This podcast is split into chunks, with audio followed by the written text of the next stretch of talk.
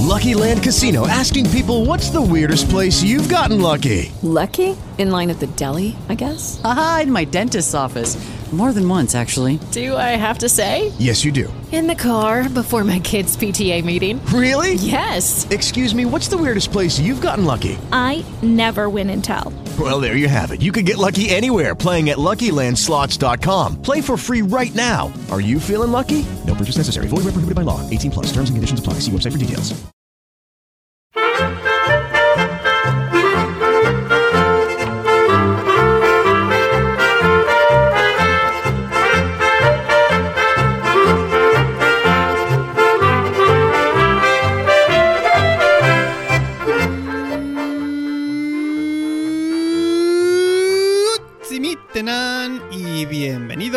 A Swiss Spain, capítulo 50 ya del podcast de Milcar FM que describe la vida de un español en Suiza. Soy Natán García y estamos en la última semana de noviembre de 2017. Concretamente hoy es 31 de noviembre ya cuando estoy grabando este episodio.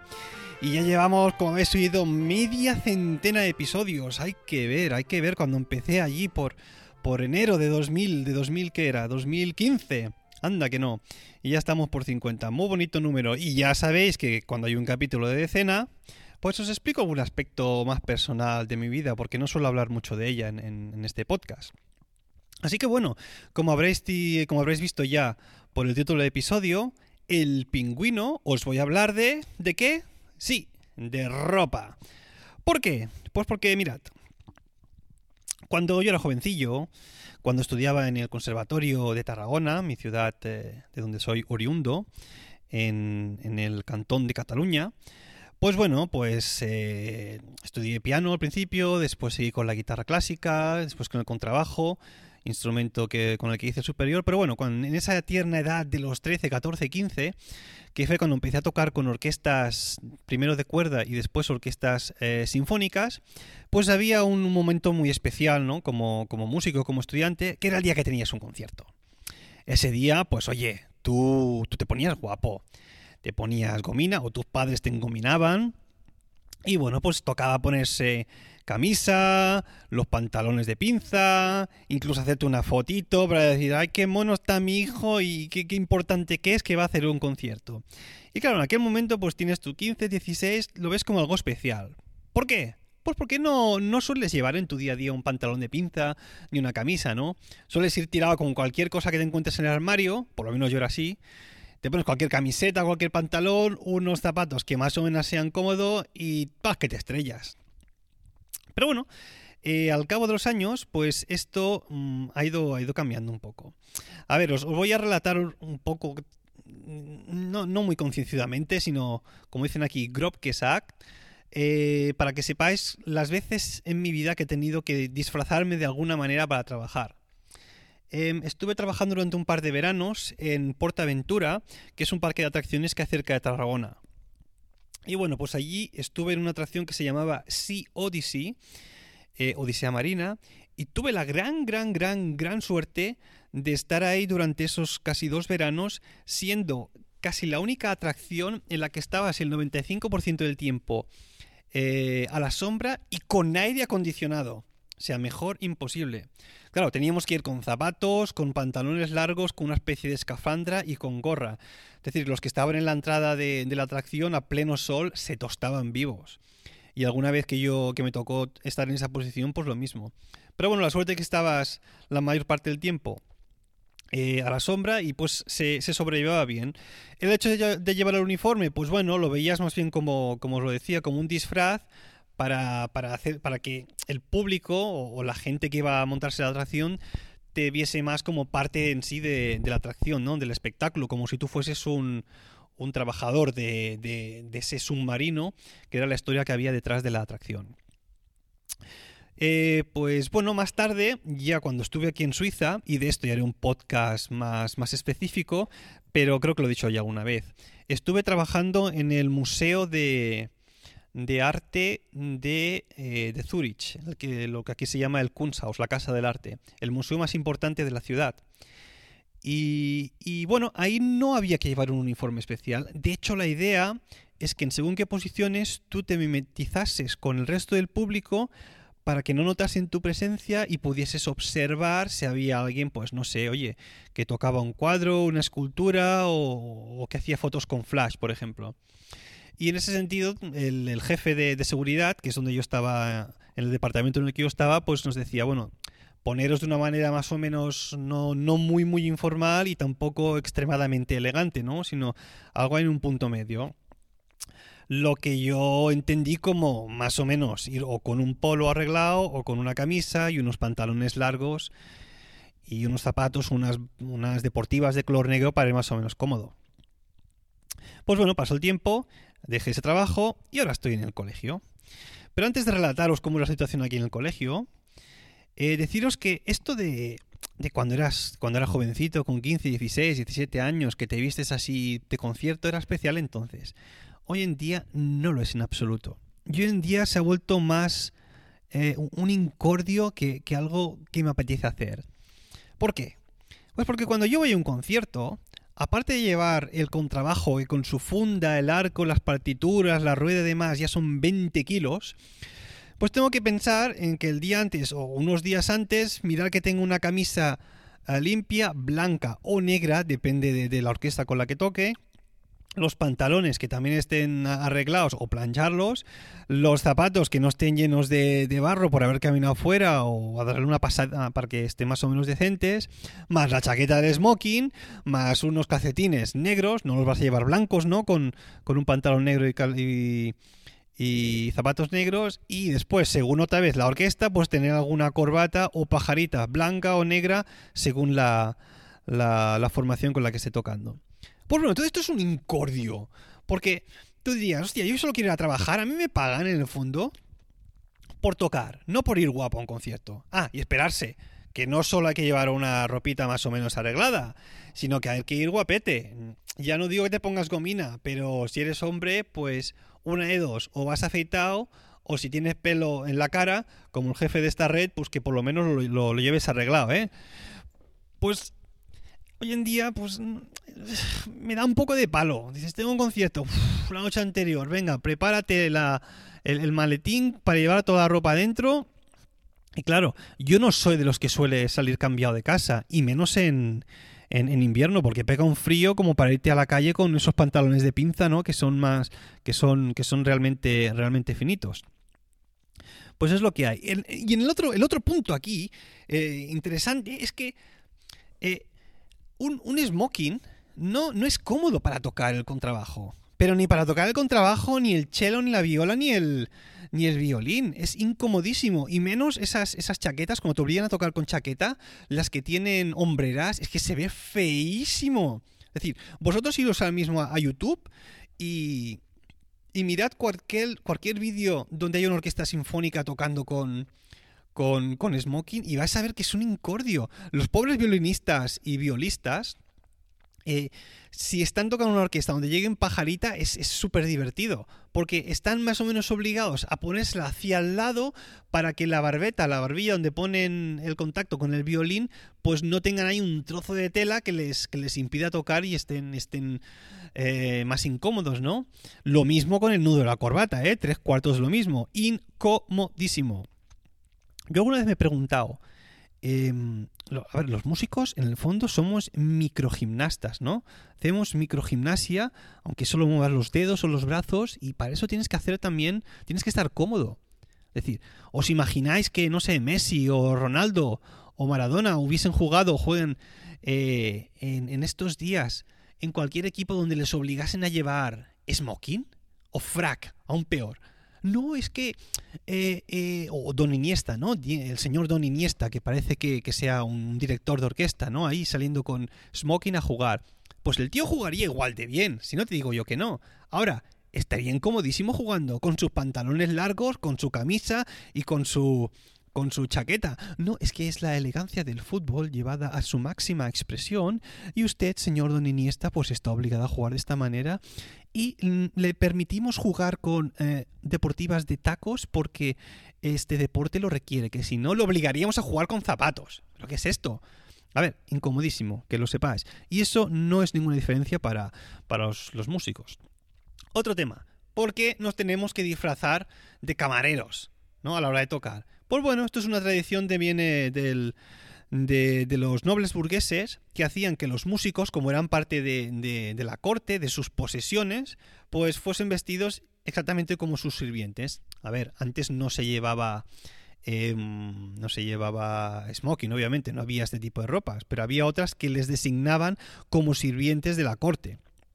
Y esto, pues bueno, se ha ido perpetuando hasta hoy en día, quieras o no. Incluso cuando la gente a veces va al, a, la, a la ópera, el público, ya no digo los que tocan la orquesta, que obviamente tienen que ir con su smoking o frac, sino el público, eh, a veces, muchas veces va súper emperifollado, arregladísimo, ¿no? Cuando, señores, que vais a una ópera o a un concierto, yo he dado un montón, yo que he tocado óperas, que he estado en el foso, con los leones abajo, todo oscuro, que es de lo peor para ser un músico, tocar como, um, como músico de ópera. Al músico que esté abajo le importa tres pepinos cómo vayáis vestidos. Echará un par de miraditas para, por ver si conoce a alguien, que el resto una vez que se apaguen las luces no se ve nada. Es decir, da igual al músico, el que está encima del escenario, lo que lleves puesto cuando vayas a un concierto, ya sea de música clásica o de rock. El tío va a tocar igual. Entonces, esto se hace de cara a la galería, de cara al resto que también van a ver el concierto, ¿no? Obviamente, si vas a ver un concierto rock, pues todo el mundo lleva ropa rockera, ¿no? Con las camisetas del grupo en sí, chaquetas de cuero, lo, que sea, ¿no?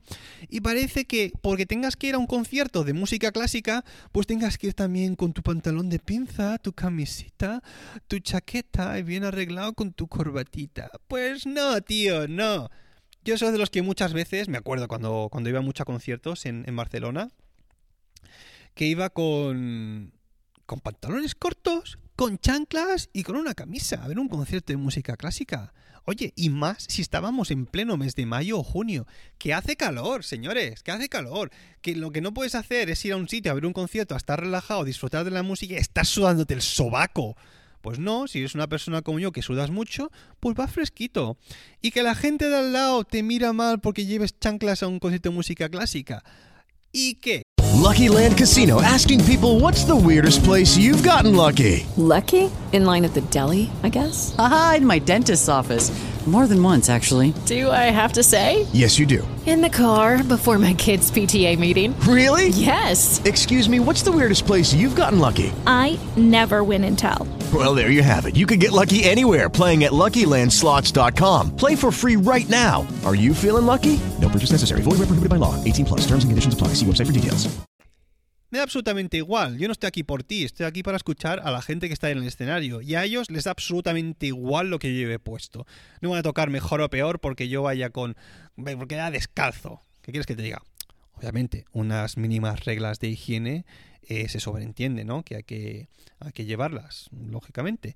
Pero no, no tiene nada que ver con ello. Ah, y os lo, que os decía al, al, respecto del pingüino, lo peor del tema de, de ir así infeliz follado es cuando tienes que estar obligado a tocar en alguna orquesta o con algún grupo y tienes que llevar el frac. Eso es lo peor. Lo peor porque a veces incluso te dicen, no, para guardar las maneras, incluso cuando hagamos una pausa o después del concierto o hasta que el público nos haya retirado, eh, no te quites la chaqueta del frac, que te hace muy elegante.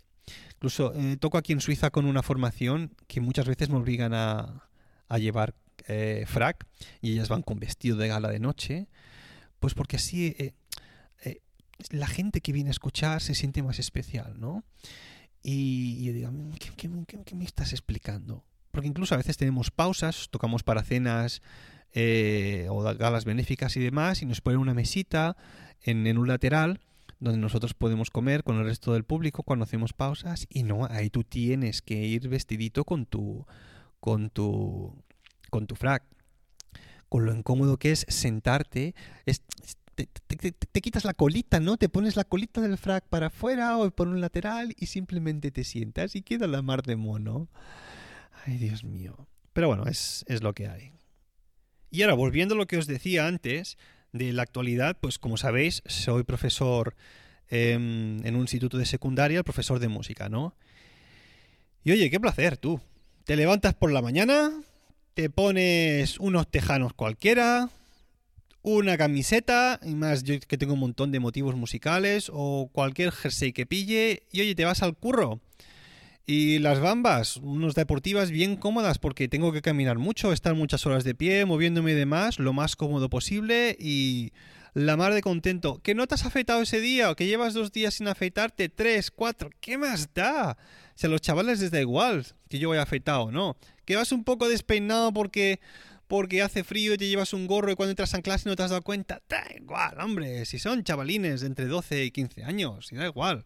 Si no, no, sabéis realmente después de haber estado obligado a, o de estar obligado aún en muchas ocasiones a llevar cierto tipo de ropa para trabajar, lo que uno valora, el hecho de, de, ir a desempeñar tu trabajo con la ropa que te dé la gana.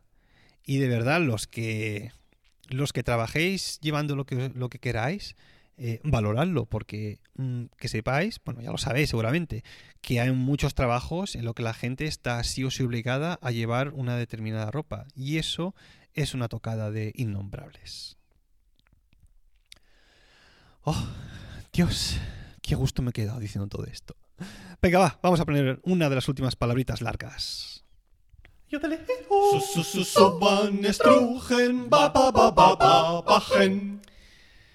Y sí, como habéis oído, hoy acaba la serie de palabras supercalifragilísticas, porque hoy vamos con la, la, madre del cordero, la palabra de todas las palabras en alemán, la que tiene el récord de más letras. Que prepárense, agárrense los machos, porque son 70 letras. Sí, lo habéis oído bien. A ver si lo consigo, ¿eh? Vamos allá. La palabra en cuestión es tal que así. Donau-Dams-Schifffahrtselektrizitäten Hauptbetriebswerk Bauunter, Bauunterbeamtengesellschaft. Mm, ¿Ves? Me, me he trabado en el medio. La repito. Donau-Dams-Schifffahrtselektrizitäten Hauptbetriebswerk Bauunterbeamtengesellschaft. Ahora sí. ¿Y esto qué significa en español? Ojo al dato.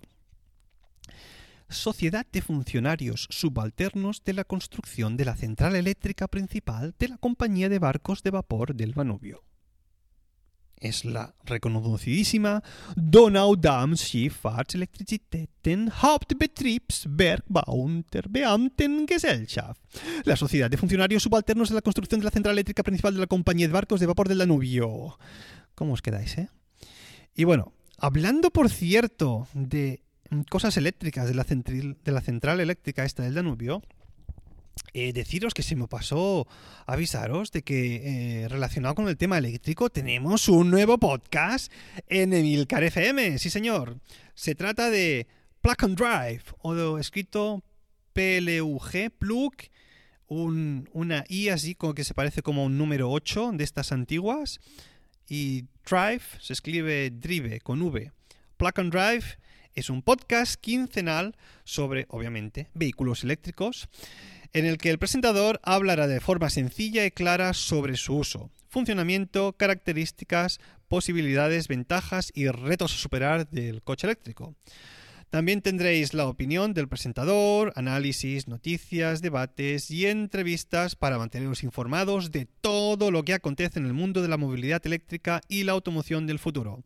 Está presentado por, cómo no, Paco Culebras, más conocido entre los podcasters aquí de Milcar FM como Paco Snakes.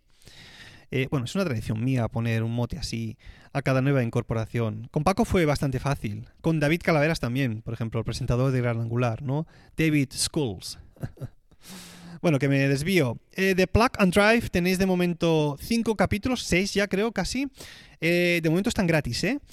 Y es muy recomendable que lo escuchéis, sobre todo viendo la transición que nos viene en los próximos años, tirando obviamente la mano de Tesla. Un podcast realmente interesante. Dale una escucha, dale, una oportunidad al, chavalín este, a Snakes, es, es buen tío.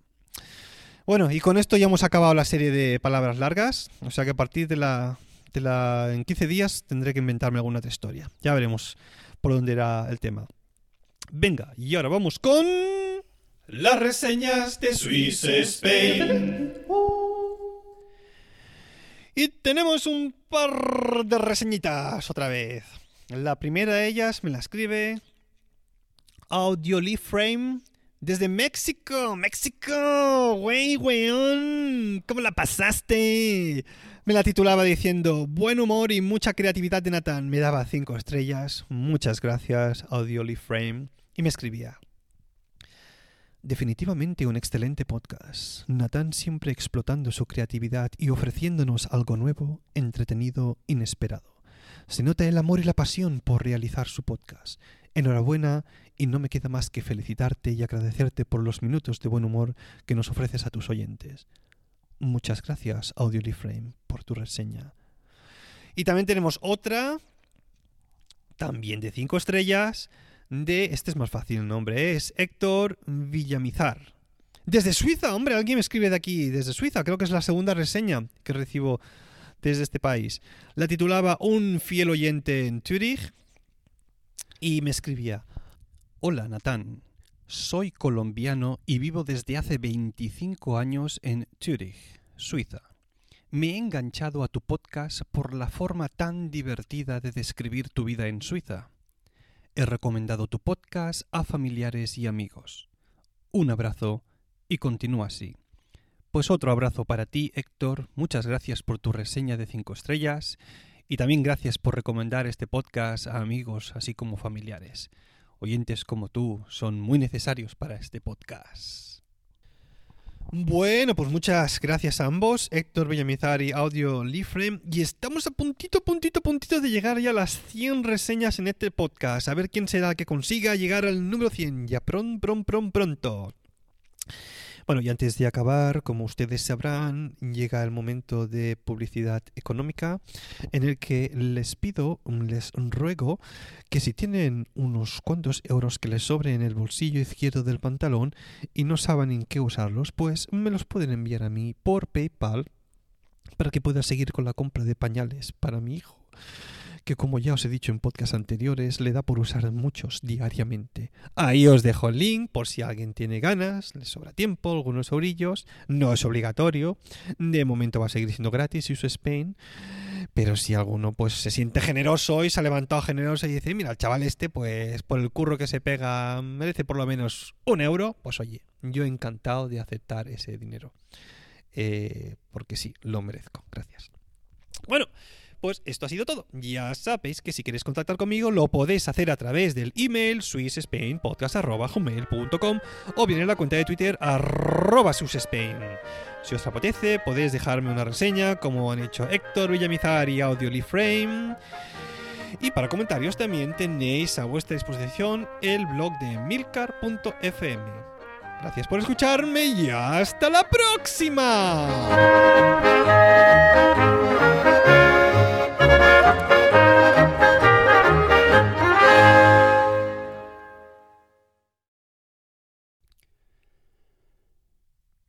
Os dejo ahí una pequeña reflexión, así como hay mucha gente que está obligada a llevar un cierto tipo de ropamen para, para trabajar, hay otros muchos que están obligados también a realmente lo contrario, a no llevar nada, ¿no? Y estoy pensando, por ejemplo, en esos, esos modelos de cuerpo para los estudiantes de, de Bellas Artes, ¿no? Por ejemplo, que bueno, se tienen que, digamos, quitar la ropa y pues quedarse durante largas sesiones en la misma posición, ¿no? Mientras hay un grupo de personas que escudriñan cada uno de los recovecos de tu cuerpo para plasmarlo en, pintura. O también otro tipo de, de, profesión, ¿no? Ya está más para, para adultos, lo que sería el, el, cine para adultos, ¿no? De esos pobres actores que se pasan todo el día sufriendo, pues en pelota viva fornicando unos con otros, pues por exigencias del guion, la mayor parte de las veces, pues como como Dios nuestro Señor les trajo al mundo. Así que bueno, unos sufren estando sentados, haciendo de modelos, y otros, pues dándose a los placeres de la carne. Qué vida más dura. Hasta la próxima.